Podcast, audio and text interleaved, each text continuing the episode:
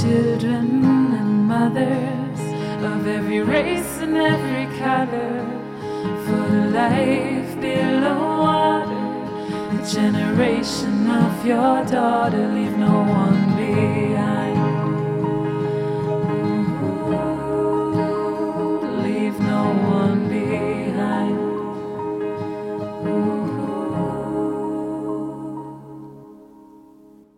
Hallo zusammen und schön, dass ihr bei einer neuen Folge von How to SDG dabei seid. Ich bin Lea und heute spreche ich mit Jenny und Verena. Die beiden sind bei der NGO PAU aktiv. Verena als Präsidentin von PAU Österreich und Jenny als Projektmanagerin und Grafikerin. Hallo ihr beiden, richtig, richtig schön, dass wir heute Zeit gefunden haben, miteinander zu reden. Hi, schön hier zu sein. Ja, ich freue mich auch. Ganz am Anfang möchte ich so generell auf Pau eingehen. Ich habe ja schon erzählt, dass ihr euch bei Pau engagiert. Was bedeutet Pau überhaupt und wofür setzt ihr euch ein? Und vielleicht könnt ihr auch noch ganz kurz erzählen, wie ihr überhaupt zu Pau dazugekommen seid. Ähm, ja, Verena, magst du vielleicht einfach gerade anfangen? Sehr gerne. Also Pau steht für Protect Our Winters. Ähm, Protect Our Winters wurde ursprünglich in den USA von Jeremy Jones ähm, gegründet. Jeremy Jones ist ein Profi-Snowboarder und er hat sich damals 2007 schon damit auseinandergesetzt, also welche Zukunft der Wintersport hat und welch, welchen Einfluss der Klimaschutz auf Wintersport hat. Wir sind jetzt der Österreich-Verein davon. Ähm, wir sind ein Klimaschutzverein und unser Hauptziel, Hauptfokus ist die Outdoor-Sport-Community ähm, erstens sensibilisieren und zu aktivieren, um bei Klimaschutz tätig, also Klimaschutz tätig zu werden. Unser Credo ist, dass wir unsere Winter schützen können, sodass wir auch in Zukunft noch ähm, unsere Leidenschaft ausführen können. Das Leidenschaft ist halt ein, ähm, auf der einen Seite Skifahren, aber auch die Bergwelt zu schützen. Äh, ich persönlich bin vor circa vier Jahren zu Pau, Österreich gekommen, habe als ganz normale Freiwillige im Eventbereich angefangen, überall so ein bisschen mitgeholfen. Und ja, irgendwie sind immer mehr Aufgaben dazugekommen. Und vor eineinhalb Jahren habe ich dann, als unsere alte Präsidentin zurückgetreten ist, ähm, die Präsidentschaft vom Österreich-Verein übernommen. Und ja, macht Spaß. Also immer viel zu tun. Ähm, genau. Und Jenny ist, Jenny, du bist seit einem Jahr dabei? Eineinhalb? Einem Jahr? Genau, seit einem Jahr.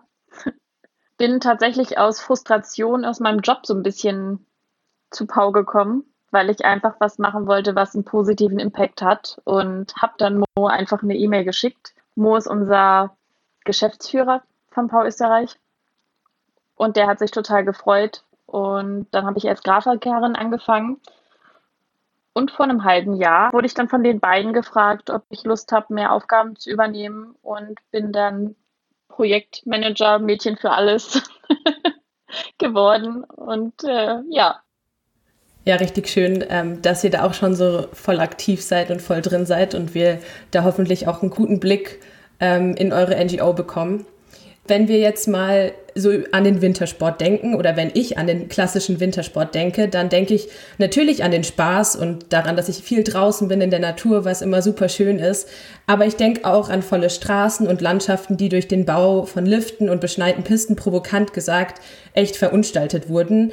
Kann denn Wintersport überhaupt nachhaltig gestaltet werden und wenn ja, wie genau? Also für mich ist nicht der Punkt, ob Wintersport nachhaltig ähm, gestaltet werden kann, sondern wie wir das machen können. Ein ähm, ganz wichtiger Punkt ist eben, dass über 70 Prozent der CO2-Emissionen im Wintersport und im Wintersporttourismus wirklich von der Anreise zum Skigebiet kommt. Sprich, dort könnten wir einfach voll viel einsparen, wenn wir mehr öffentliche Verkehrsmittel nutzen, mehr Carsharing nutzen. Und 70 Prozent ist wirklich viel. Man, klar kommen andere Faktoren noch hinzu, wie Energieverbrauch in den Skigebieten, ähm, Kunstschnee etc. Aber wirklich der Großteil ist von der An- und Abreise. Und darauf fokussieren wir uns auch mit diversen Projekten, Kampagnen, um dort Bewusstsein zu schaffen. Ein ganz wichtiger Punkt, was ich auch erwähnen will, ist, ähm, dass wir auch komplett gegen den Ausbau von Skigebieten sind. Also wir brauchen keine Neuerschließungen, wir brauchen nicht noch mehr Pistenkilometer. Wir haben wirklich genug in Österreich. Ähm, das, das reicht auch und wir also da wollen wir uns auch wirklich dagegen aussprechen.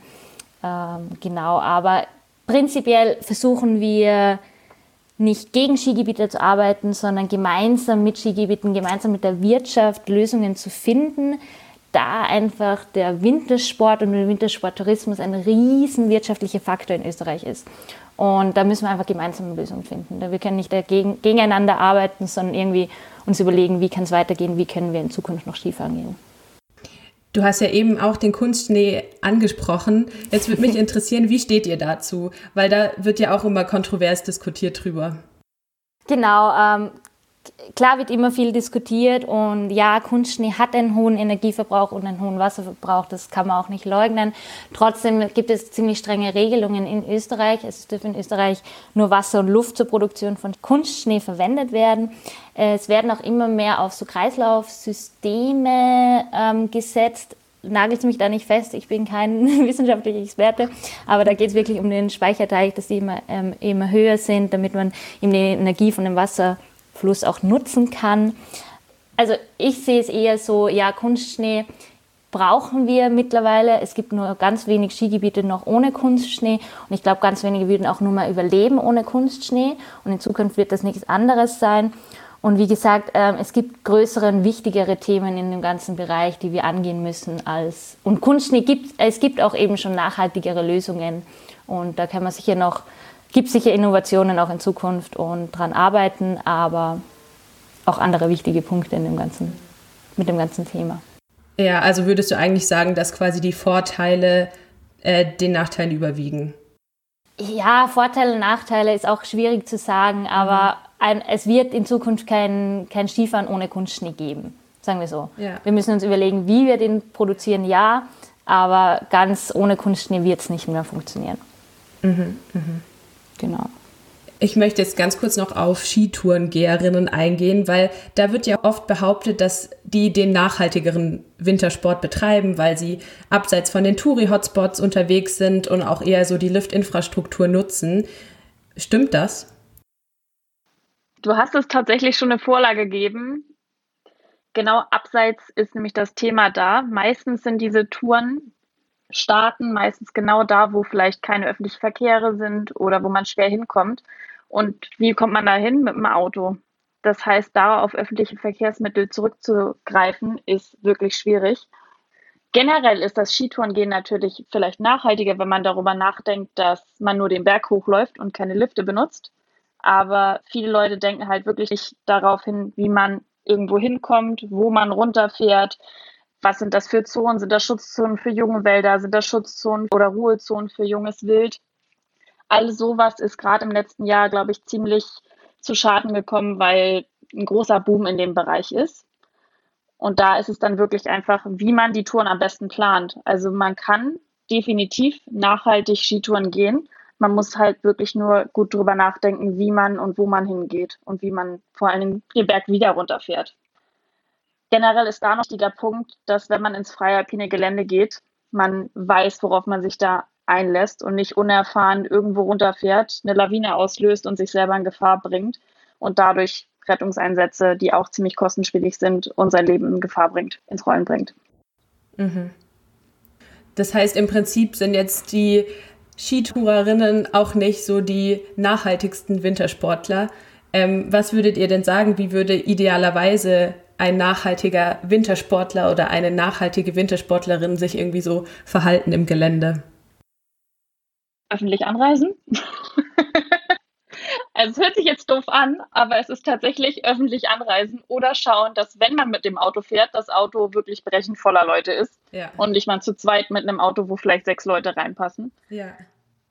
Aber generell einfach schauen, wo man hinfährt, ob man jetzt vielleicht hier aus Innsbruck zum Beispiel umliegend auf einen Berg fährt, den man gut vielleicht mit den Öffis erreichen kann, oder ob es unbedingt der Stubaier Gletscher oder der Hintertusser Gletscher sein muss, wo man wirklich anreisen muss mit dem Auto beziehungsweise sehr lange fährt und die meisten definitiv in der Vorsaison mit dem Auto hinfahren und man extreme Staus hat.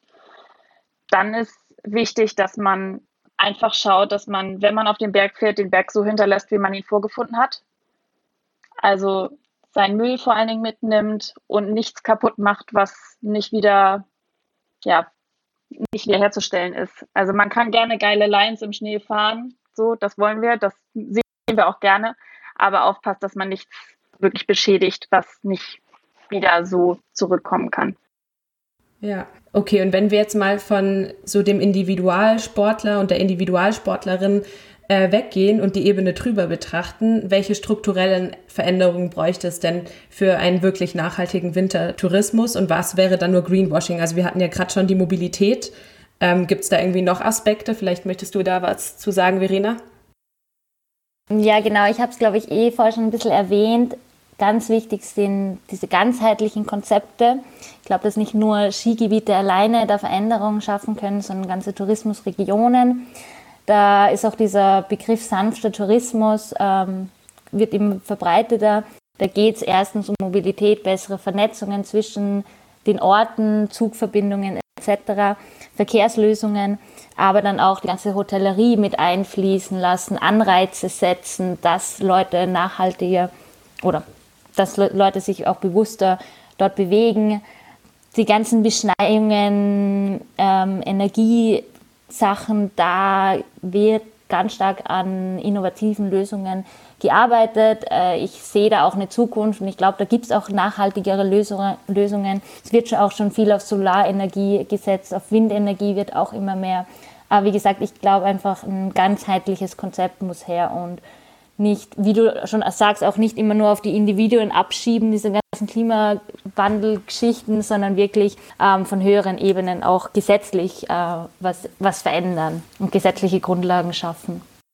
Und was würdest du sagen, wäre nur Greenwashing? Also, weil ich meine, man hört es ja immer wieder so, ja, wir decken den Gletscher ab und da, dadurch schützen wir ihn.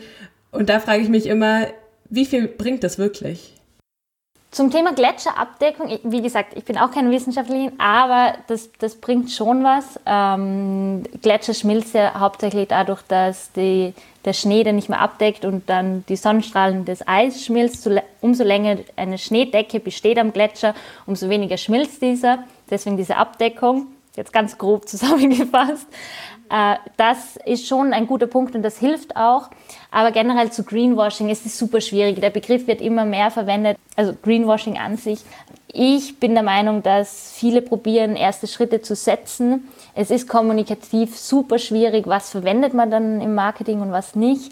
Ich würde jetzt nicht immer alle sofort verteufeln, nur ja, okay, wir haben was gemacht, aber klar, es ist noch keiner perfekt, aber die ersten Schritte sind wichtig. Aber natürlich, ich bin auch kein großer Fan von den ganzen klimaneutralen Sachen mit, ja, okay, wir haben jetzt so und so viel kompensiert und jetzt sind wir auf einmal klimaneutral. Davon halte ich auch nicht viel. Ich kann jetzt ja nicht pauschal sagen, okay, was ist Greenwashing, was nicht. Man kann sich, man muss sich einfach ein bisschen informieren, was steckt wirklich dahinter, was wird im größeren Ganzen gemacht in den Skigebieten und dann kann man schon auf jeden Fall auch was rausfinden ist halt auch immer so ein bisschen die Frage, was gemacht wird, um wirklich das Klima zu retten und was gemacht wird einfach aus finanziellen Gründen, ähm, weil man es fürs Skigebiet braucht. Aber klar, ich meine, das ist ja irgendwie immer so das, was den Menschen auch ein Stück weit antreibt, äh, das Geld und ähm, ja. Und vor allen Dingen der Druck, weil alle anderen schon nachhaltig werden, muss man auch was tun. Und dann wird nur so halbfertige Konzepte umgesetzt. Und das ist dann schon eine Art von Greenwashing, beziehungsweise sieht man dann, dass nicht zu Ende gedacht wurde. Dann ist irgendwie der Need da, dass man auch was macht, weil alle anderen was machen. Aber oft sieht man gerade, wenn viel oder groß kommuniziert wird, schnell kommuniziert wird, dass meistens die Sachen nicht so zu Ende gedacht sind, wie sie eigentlich zu, also zu Ende gedacht werden sollen. Genau. Aber einerseits ist halt dieser Druck, den du angesprochen hast, Jenny, und dieses irgendwie dieser Trend in, in die nachhaltige Richtung eigentlich irgendwie positiv, weil sich jeder irgendwie Gedanken drüber macht, was kann man wirklich machen. Wie gesagt, wenn es jetzt auch noch nicht perfekt ist oder wenn es jetzt auch nur so ein kleines Stückchen ist, ist es schon einen Schritt weiter als davor. Und deswegen sehe ich das eigentlich eher positiv, dass dieser Druck mittlerweile entsteht und immer mehr in diese Richtung gehen wird. Klar, wie es dann umgesetzt wird und man muss vorsichtig sein bei gewissen Sachen, aber da sind wir Konsumenten dann ein bisschen gefragt. Genau, es ist halt immer noch wichtig, dass wir selber unser Gehirn anstrengen und Sachen hinterfragen und nicht einfach nur, ja, alles klar, passt schon, stimmt schon, sondern einfach selber schaut, dass man Sachen hinterfragt, weil dann weiß man, ob was wirklich richtig ist oder vielleicht irgendwie nur falsch oder auch ein guter Gedanke dahinter steckt.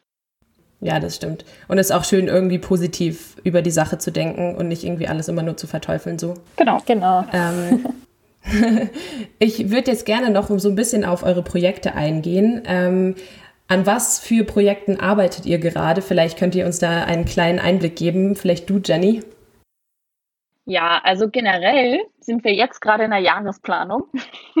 heißt, wir haben jetzt ein bisschen Sachen laufen, aber wir haben zum Beispiel jetzt gerade was ganz Wichtiges abgeschlossen, was wirklich erwähnenswert ist, und das ist das äh, ambitionierte Klimaschutzgesetz, die Kampagne, die wir dazu letztes Jahr gefahren haben. Da haben wir einen offenen ähm, ja, Anfang März, ich glaube, veröffentlicht und im ganzen Jahr äh, Unterschriften gesammelt. Da sind über 300 Unterschriften zusammengekommen von äh, österreichischen Unternehmern und Unternehmerinnen, um wirklich Druck auf die Regierung auszuüben, ähm, dass wirklich ein ambitioniertes Klimaschutzgesetz umgesetzt wird, weil das alte im letzten Jahr ausgelaufen ist. Also nicht im letzten Jahr, sondern jetzt sozusagen im Jahr davor. Also wir hatten jetzt ein Jahr lang kein Klimaschutzgesetz in Österreich und da wollten wir natürlich dahinterher sein, dass es auch gut umgesetzt wird und nicht negativ. Dann haben wir äh, tatsächlich jetzt eine ganz lustige Kooperation zusammengekriegt. Das ist unser eigenes erstes Bier, was kommt. Aber das kommt natürlich mit einer Message. Und äh, da geht es dann mal um ein Thema, was wir so gar nicht im Fokus haben. Aber es geht um Recycling und das von Aluminium. Weil wir persönlich gelernt haben in dem Prozess, dass Aluminiumdosen in einer gewissen Art und Weise nachhaltiger sein können als Glasflaschen, was wir selber nicht gedacht haben. Und wir haben mit dieser Kooperation ähm, ja, die Idee angestoßen, dass wir jetzt darauf hinarbeiten wollen, ein geschlossenes System in dem Aluminiumdosenprozess irgendwie anzustreben. Zusammen mit der Industrie, zusammen mit unserem Partner Birol und mit unserer Community. Das heißt, ähm, dass quasi die Aluminiumdosen recycelt werden und wiederverwendet werden, weil sonst werden genau. die ja hier eigentlich weggeschmissen. Also die werden ja, kommen ja nicht irgendwie zurück in den Kreislauf. Genau, wichtig ist halt, dass das Aluminium richtig recycelt wird, weil wenn das ganz normal in den Hausmüll landet, dann wird es nicht recycelt. Das heißt, es muss wirklich im Metall- und Aluminiummüll landen. Dann kann das Aluminium zu fast 100 Prozent recycelt werden, was unglaublich gut ist und wiederverwendet werden. Und wir versuchen jetzt gerade in der Industrie, was gerade die Dosenherstellung angeht, ähm, darauf zu pushen, dass die eine zu 95 Prozent recycelte Dose herstellen, die wir dann benutzen können, was schon super cool wäre. Wann kommt das Bier auf den Markt? Ende, Ende des Monats, 1. Februar. Oh, sehr cool. Also es soll sehr gut schmecken. Ich habe es tatsächlich selber noch nicht probiert, aber äh, das werde ich nächste Woche nachholen. Für alle Innsbrucker. Genau. Da wird es aber dann auch noch ein paar Infos dazu geben. Ja, dann wir dieses Jahr uns definitiv weiter auf Mobility fokussieren. Das ist einer unserer Schwerpunkte. Da kann ich jetzt noch gar nicht so viel sagen, weil wir da noch nicht so weit sind. Und was uns auf jeden Fall dieses Jahr beschäftigen wird, ist ähm, Klimagerechtigkeit in, in Österreich. Also nicht mal, was auf der Welt passiert, das ist auch wichtig, definitiv. Aber wir wollen hier in Österreich hinter die Kulissen gucken. Welche Leute werden vom Klimawandel hier in Österreich stark beeinflusst? Welche sind schon vielleicht irgendwie ihren Job losgeworden oder können ihr Unternehmen nicht mehr halten? Und wie sieht das in der Zukunft aus? Also das ist der Fokus für dieses Jahr. Habt ihr da schon irgendwie Ergebnisse bei der Klimagerechtigkeit oder ist das jetzt einfach das, was noch kommt? Das ist das, was kommt. Okay. Das ist der, das, die, die, darf ich jetzt, glaube ich, so mal sagen, ist die Hauptkampagne für dieses Jahr. Ja. Das heißt, die wird im Laufe des Jahres ähm, veröffentlicht. Aber das ist so das, was wir uns als Ziel gesetzt haben, dass wir da einfach gerne den Fokus drauf legen möchten, zu wissen, welche Leute leiden unter dem Klimawandel am meisten in Österreich regional. Das ist auch mal cool, so den Blick auf Österreich zu richten, weil man sonst natürlich immer so die untergehenden Inseln als erstes im Kopf hat, aber jetzt hier in der nahen Umgebung sich gar nicht so umschaut. Aber spannend. Genau. Genau, es soll auch so ein bisschen Bewusstsein nochmal schaffen in Österreich, dass Klimawandel uns auch wirklich jeden Einzelnen von uns trifft in verschiedenen Branchen und genau nochmal das aufzeigen. Was ich hier vielleicht noch erwähnen möchte, ist, ähm, dass wir halt, also wir sind zwar Pau Österreich, Wir arbeiten aber ganz stark mit den anderen europäischen Chaptern zusammen und haben auch einige äh, Kampagnen auf Europaebene, wo wir ganz viel Energie reinstecken. Und da wird auch auf jeden Fall dieses Jahr wieder einiges auf uns zukommen. Ähm, es ist alles noch nicht fixiert, jetzt der Jahresanfang, aber das ist auch immer ganz wichtig für uns, weil wir einfach sagen auf EU-Ebene, dass wir alle gemeinsam am gleichen Strang ziehen und hier auch viel verändern können oder bewegen können. Ist auch eine schöne Message irgendwie, das ähm, so gemeinsam zu machen. ähm, wir hatten es ja gerade von den Aludosen und äh, wir haben uns auch jetzt in der Vorbereitung auf die Folge so ein bisschen ähm, mit euch befasst sozusagen und ähm, ihr fordert auch regionale Produkte auf Skihütten. Und jetzt noch mal so ein bisschen kritisch, was bringt uns so dieses kleine, ähm, wenn quasi im Großen betrachtet trotzdem die halbe Welt mit äh, den Autos in die Skigebiete fahren und äh, Wälder schon abgeholzt wurden und die Pistenraupen über die Skipisten fahren.